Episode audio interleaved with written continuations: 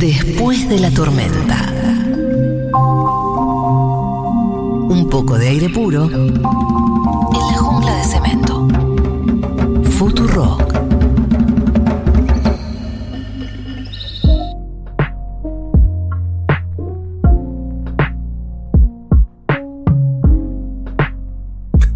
Presencia internacional, programa multicultural, el de hoy en Después de la Tormenta. Tenemos con nosotros a la gran actriz mexicana Lucía Uribe, que recibimos con un aplauso estruendoso. Gracias, gracias, Eh, debo decir que acá uno de los comentarios de la app dice es de INE. Me hice socia porque está mi amiga del amor, Lucía. Te amo, amiga. Ay, no. Vamos. Alguien, trajo alguien socios. trajo socies, además. No, la, la mejor entrevistada del mundo. Después arreglamos. Sí, te- tenemos que conseguir suscriptores eh, mexicanos. Claro. Eh, bueno, México, eh, suscríbanse todos, por favor. Ahí está. Todos. Futuro.fm barra comunidad. Eh, Lucía Uribe tiene una cantidad de trabajos en este momento que se sale de la media. Cuatro series. Tengo cuatro series. Cuatro series. Todo va a estar bien, que se puede ver por Netflix, que está eh, producida por Diego Luna o dirigida. Dirigida. Dirigida. Y producida. Y producida. Coproducida. ¿Y escrita? Es coescrita. La idea es suya, pero Es Woody Allen. es Woody Allen, sí. Eh, también estás en Desenfrenadas, que también se puede ver por Netflix. Por suerte, todos estos contenidos los podemos ver acá en Argentina. Sí. Solteras, también en Netflix. Y en Amazon, que es la que estás presentando en esta oportunidad. Un mundo secreto, ¿puede ser? Sí, sí, sí, sí, sí. No, sí. pero estamos presentando todo, va a estar bien. Todo va a estar Ah, bien, la ok. que presentamos ahora, Un Mundo Secreto, es muy linda, eh, pero se filmó hace 10 años. Ah, Ah, la, la, la, la. Igual, es muy linda. ¿Sí? Un mundo secreto. Claro, ¿cuáles son las que nos gustan? Eh, ¿Cuáles son? Ok, nos gustan Un Mundo Secreto y Todo va a estar bien y Desenfrenadas, son mis favoritas. Ah, son casi todas. Todas. Eh, yo estoy muy manija eh, con todo va a estar bien. Quiero Eh. hacer dos aclaraciones. Dale. Eh, estoy primero eh, sobre el tema suscripciones, que es, es un motivo que, que nos sobrevuela. Nos en convoca este- hoy. Que Sí, nos sí. convoca No podemos hoy. escapar hoy de eso. Suscripciones, premios, viste que tenemos bastantes premios. Eh, si vos te suscribiste, pero tenés un gatite o un perrite, como hizo Pau Artiuk, si sos socie de Futurock hace mucho tiempo como corresponde, pero tu gatite no, eh, y decís quiero, quiero. Sí, eh, él quiere. Él quiere, él por Sí, supuesto sí, sí. quiere. Y Él también además escucha, él escucha la radio. Quiere participar en este sorteo de bombachas, por la remera de Sí. Sandro, por la caja, por el todo. Eh, El puedes libro. el libro también, puedes suscribir a, a tu, a tu animal, a tu animal sí. competente. a Al gatito le encantó el decaloco de los gritos de animales. Se sintió parte. Se sintió parte, sintió se parte. sintió Se sintió parte. La, incluido, la- sí. la paloma que te visita, acá hay una paloma, acá hay una serie de, Se de- sienten de parte. aves. eh, Colombianos se sienten parte, gatitos se sienten parte. No existe una radio así. todos parte, Sí, eh, sí. todos y todas. Muy bien. Bueno, para hablar de, de todo va a estar bien, esto igual, eh, esta entrevista la metimos en, un, en una sección de nosotros que se llama Suplemento Cultural, en la que recomendamos cosas eh, que estuvimos consumiendo, consumos culturales, y yo, como, como soy, eh, consumí en, no sé, 12 horas, me parece, todo va a estar bien, como muy, muy fanática, muy adicta. Me encanta. Eh, no sé si hay gente que tiene ese consumo problemático, lo mío es un consumo problemático de series, y me gustó muchísimo... eh, la perspectiva como de, de los vínculos, ¿no? Porque Mm. hay algo que pasa con las series y con, y con los programas y con esa última tendencia de series sobre relaciones y sobre vínculos sexoafectivos, ponele que ahora se repitió o se volvió a hacer, eh, ¿cómo se llama? La de la que era de Bergman y ahora la, la sacaron Eh, en la HBO. del matrimonio, Sí, historias. escenas de un matrimonio. escenas de un matrimonio. Habíamos visto la de Netflix con, con Adam Driver, Sí. eh, que y, ¿Cómo se llama la otra? eh, ah, Scarlett Johansson. Scarlett Johansson. Muy linda peli. Pero hay algo de, de la idea como norteamericana del matrimonio, ¿no? En, en una clase media, incluso una clase media progresista, como que para una tiene cierta distancia.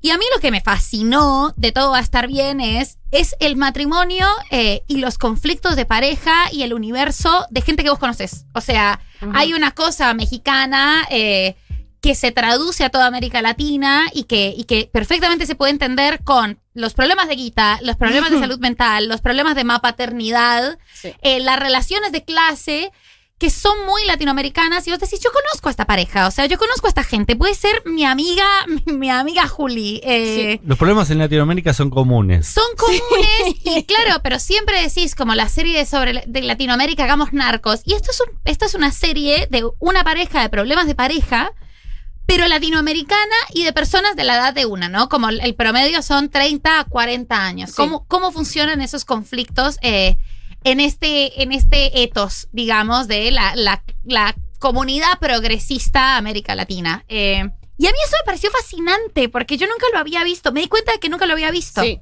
real. Sí, sí, me pasó lo mismo. me pasó lo mismo desde que la leí, como que estaba eso, una escrita como dos personajes hoy, de hecho es como en el 2019 porque se hace un tránsito de 2019 a 2020 a la Ajá. pandemia en un punto de la serie. Entonces son personas que viven en México, clase media, progresista, de mi edad, que tengo 31, y mi esposo, del que me divorció en la, en la serie, que tiene más o menos como 45 años, ¿no? Claro. Eh, esa brecha también generacional es linda de ver porque estamos, o sea, la serie empieza ya en el punto de quiebre de esta pareja en el que te imaginas que estos dos que tienen una hija de más o menos nueve años se enamoraron cuando Julia, que es mi personaje, tenía tipo 20 claro. y Rui 35, que era como una estrella, rockstar de radio en los 90, tocanchero, y estamos ya en el punto medio del declive de esta relación. Y a mí también me, me enganchó muchísimo desde que leí los guiones, como esto de que yo conozco a 40 mil Ruiz, Claro. Claro. ¿no? Y a 40 mil Julias. Claro. Y, y- y también me pasó eso de que se me hizo loco que eso no estuviera en ninguna serie. Que, que justo les decía ahorita, ¿no? Como que siento que las series que se producen mucho en México son como, o sea, la, la fórmula es como una cosa heredada de los gringos, como medio de sitcom, como Claro. con personajes muy estereotipados, pero ni siquiera es un estereotipo latinoamericano, ¿no? Son estereotipos gringos traducidos al mexicano que entonces pierden como todo Algo su... pasa, sí, como que ¿por qué?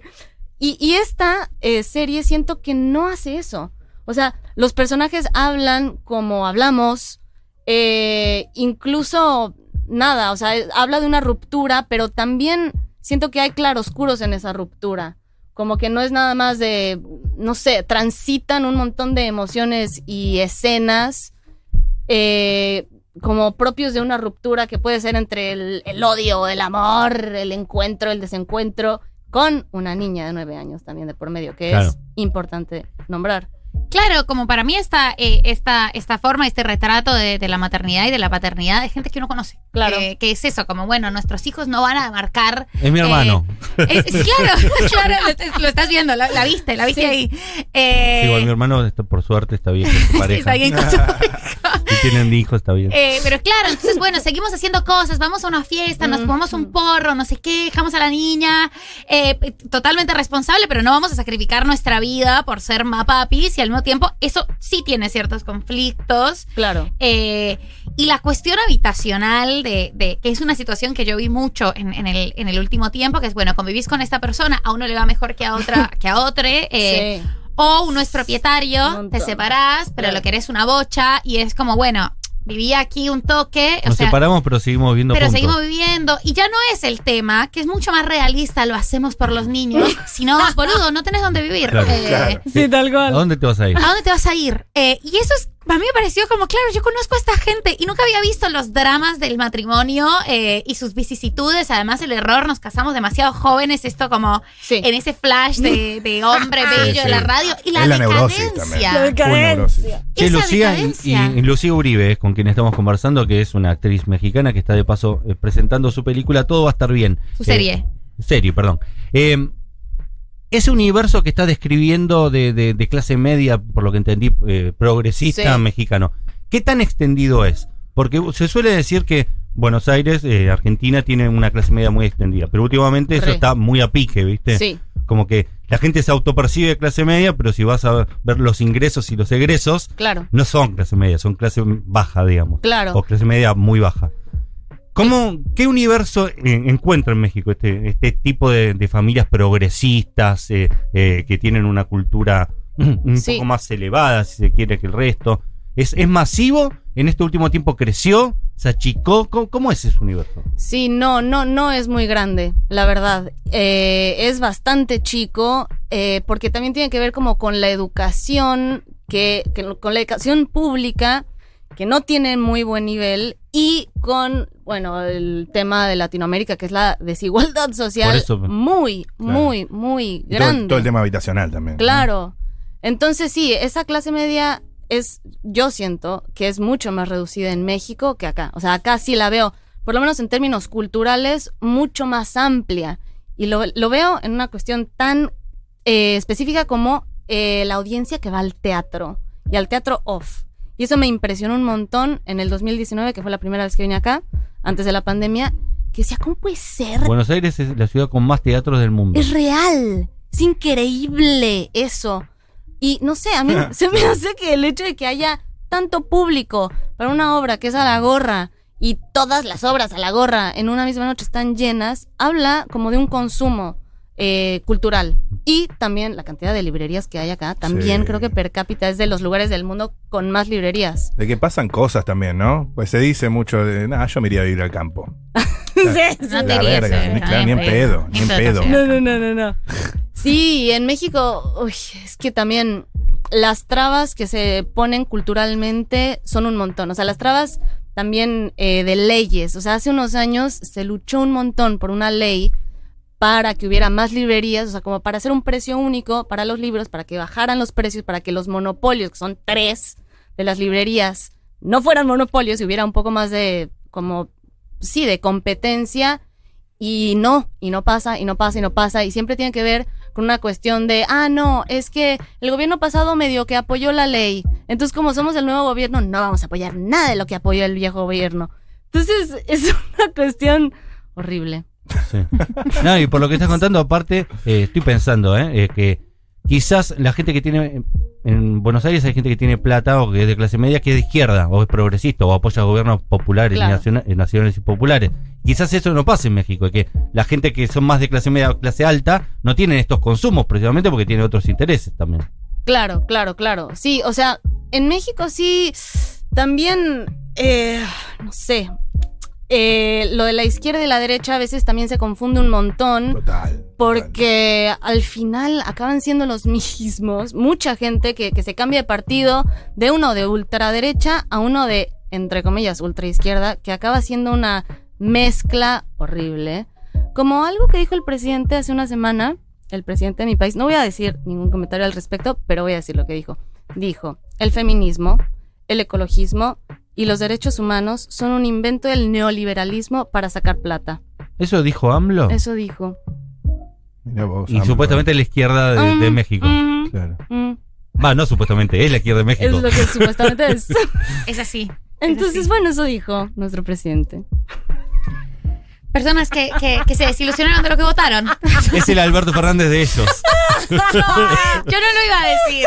Yo no iba a decir eso. De hecho, son amigos. Eh, acá nos dicen, oyente mira series, ¿dónde veo todas, eh, dónde veo esta y todas las series de Lucía Uribe? Gracias, ya soy socia y amplié mi cuota. Les amo.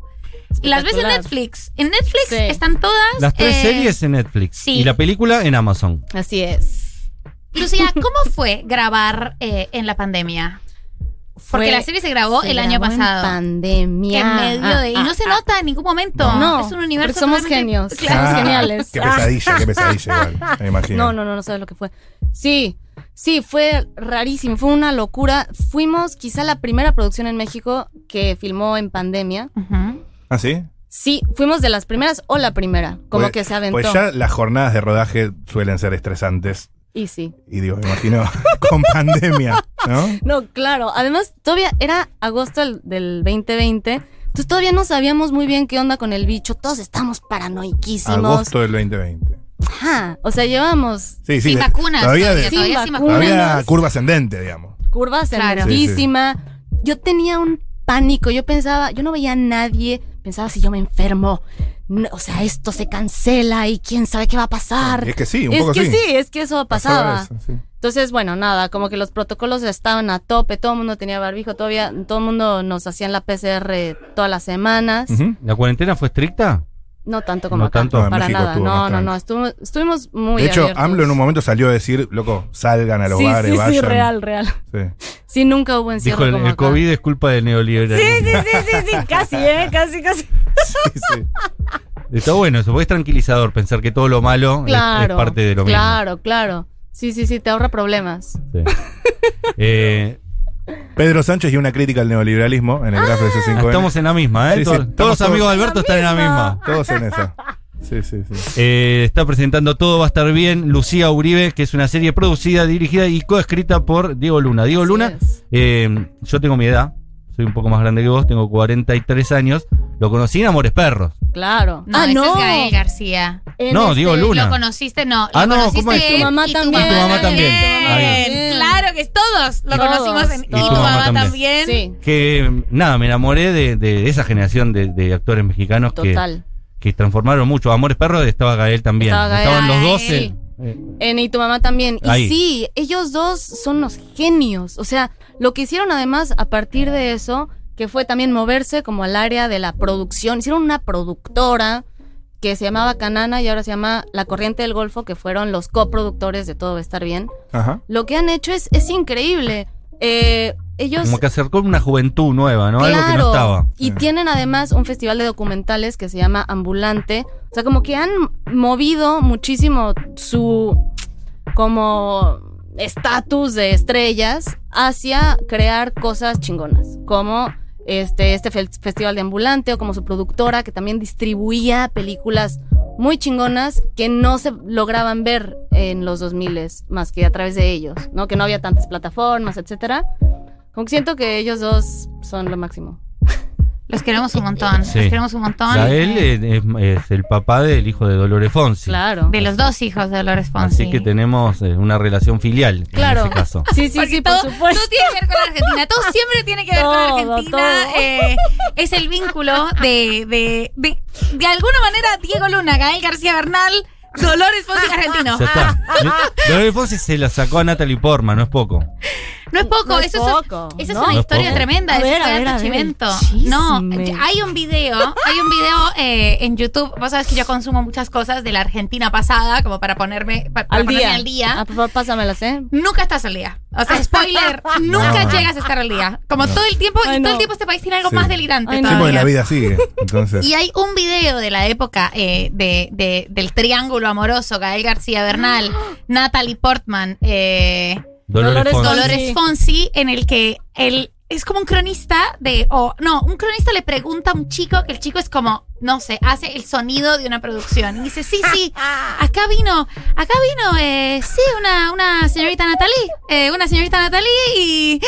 A y- preguntar por, Die- y por lo, vino a buscar al chico este, al, al chiquito, al mexicano. Al lo, lo vino a buscar Al al, al chiquito. ese. Es chiquito, es muy chiquito. ¿eh? Esta, esta chica Natalie y nada, ¿cómo se llama la narración del hombre diciendo esta chica Natalie? La es Natalie Portman Natalie. de la que está hablando. Esta chica Natalie. Lucía, em, Se vino a sí. buscarlo acá. Se vino a buscarlo A acá. Buenos Aires se vino a buscarlo. A Buenos Se Aires. llevan todo lo bueno. ¿No sabías esta historia?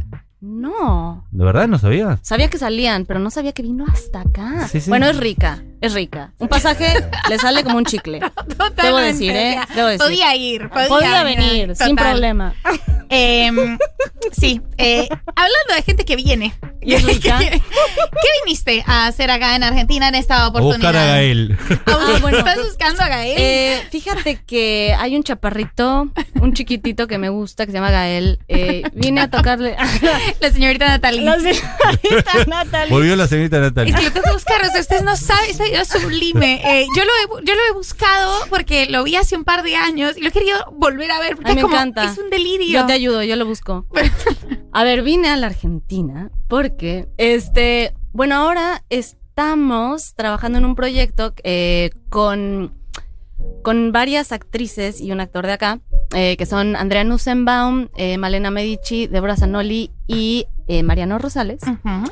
Estamos, eh, vamos a filmar un piloto para una serie que va a producir Obol, que son los mismos que produjeron parte de una religión. Ok. Entonces, bueno, la onda... Muy lindo para tener. Es muy linda, sí, sí, Sí. sí.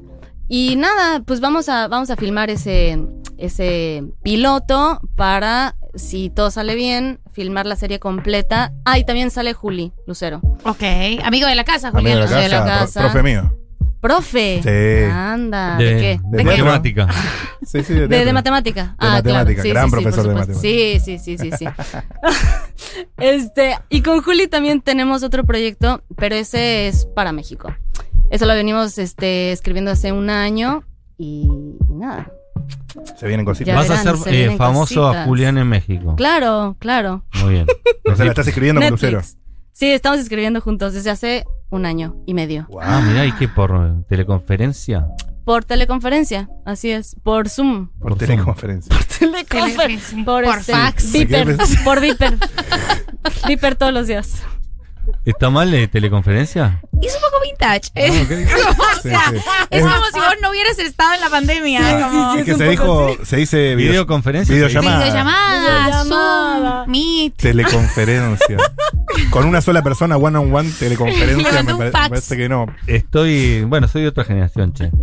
40 personas ya se suscribieron. Vamos. En este, en estos Increíble. hora y cuarto que estamos al aire. Eh, sigan eh, suscribiéndose, Comunidad Futurock. Te repito los premios rápido, ¿eh? Dale. Tres órdenes, tres órdenes de compra en Marqués Lencería.